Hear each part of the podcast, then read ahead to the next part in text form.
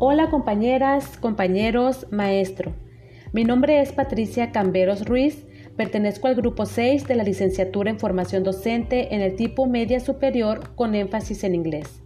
Les doy la más cordial bienvenida a mi podcast, en el cual trataremos el acuerdo número 12, diagonal 10, diagonal 17, por el que se establece el plan y los programas de estudio para la educación básica, aprendizajes clave para la educación integral en el cual se define por primera vez un perfil de egreso y un seguimiento de lo aprendido desde preescolar hasta bachillerato, lo que implica una articulación formal para la educación obligatoria. Este se concentra en el desarrollo de aprendizajes clave, un énfasis en las habilidades socioemocionales y se otorga a las escuelas autonomía curricular. En este episodio me concentraré específicamente en los 14 principios pedagógicos que se encuentran dentro del acuerdo que estamos analizando, dando una breve explicación de cada uno de ellos.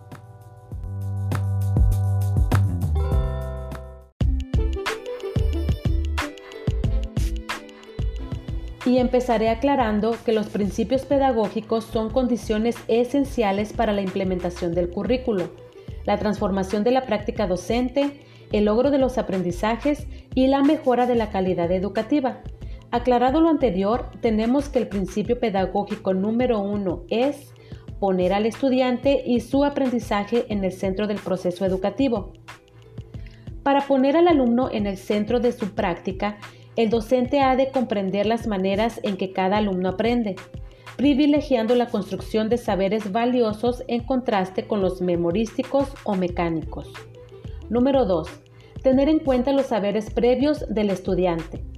El docente ha de reconocer que el alumno no llega al aula en blanco y que para aprender requiere conectar los nuevos aprendizajes con los preexistentes construidos a lo largo de su experiencia.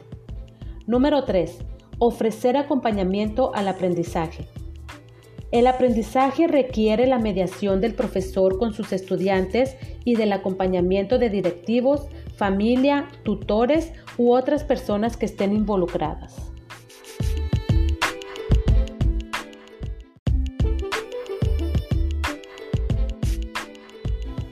Número 4. Conocer los intereses de los estudiantes.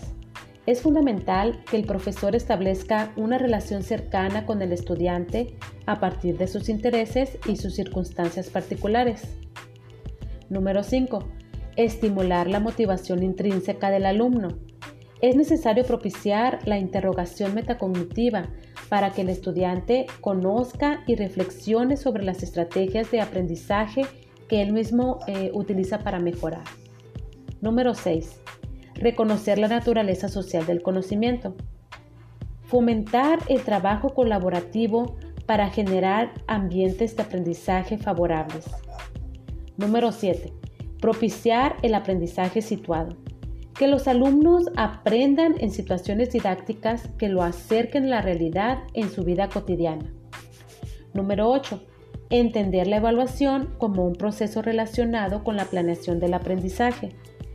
Concibe a la evaluación como un proceso continuo y permanente que favorece el tener un juicio de valor de cómo el estudiante ha tenido avances en su aprendizaje, así como una reflexión de la práctica docente del alumno.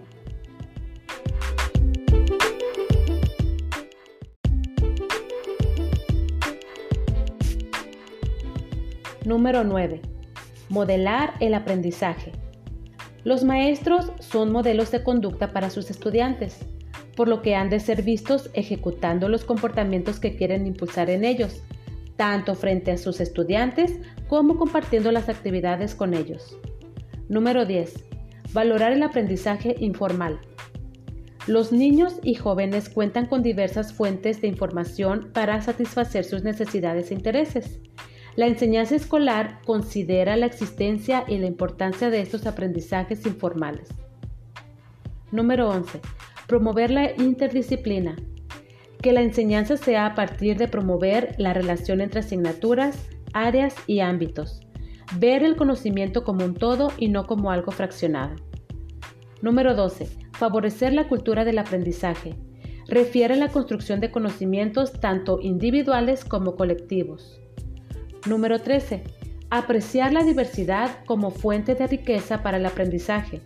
Refiere que los docentes deben fundar su práctica en la inclusión para el reconocimiento y aprecio a la diversidad individual, cultural, étnica, lingüística y social para un enriquecimiento del aprendizaje común.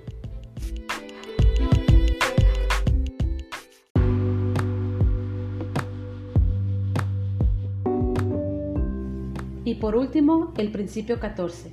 Usar la disciplina como apoyo al aprendizaje. Considera la escuela como un espacio en donde se propicia la autorregulación para promover el desarrollo del conocimiento y la convivencia. Y estos fueron los 14 principios pedagógicos que todo docente debía conocer según el acuerdo número 12, diagonal 10, diagonal 17, por el que se establece el plan y los programas de estudio para la educación básica aprendizajes clave para la educación integral. Agradezco muchísimo su valiosa atención. Por hoy me despido y nos escuchamos en una próxima ocasión.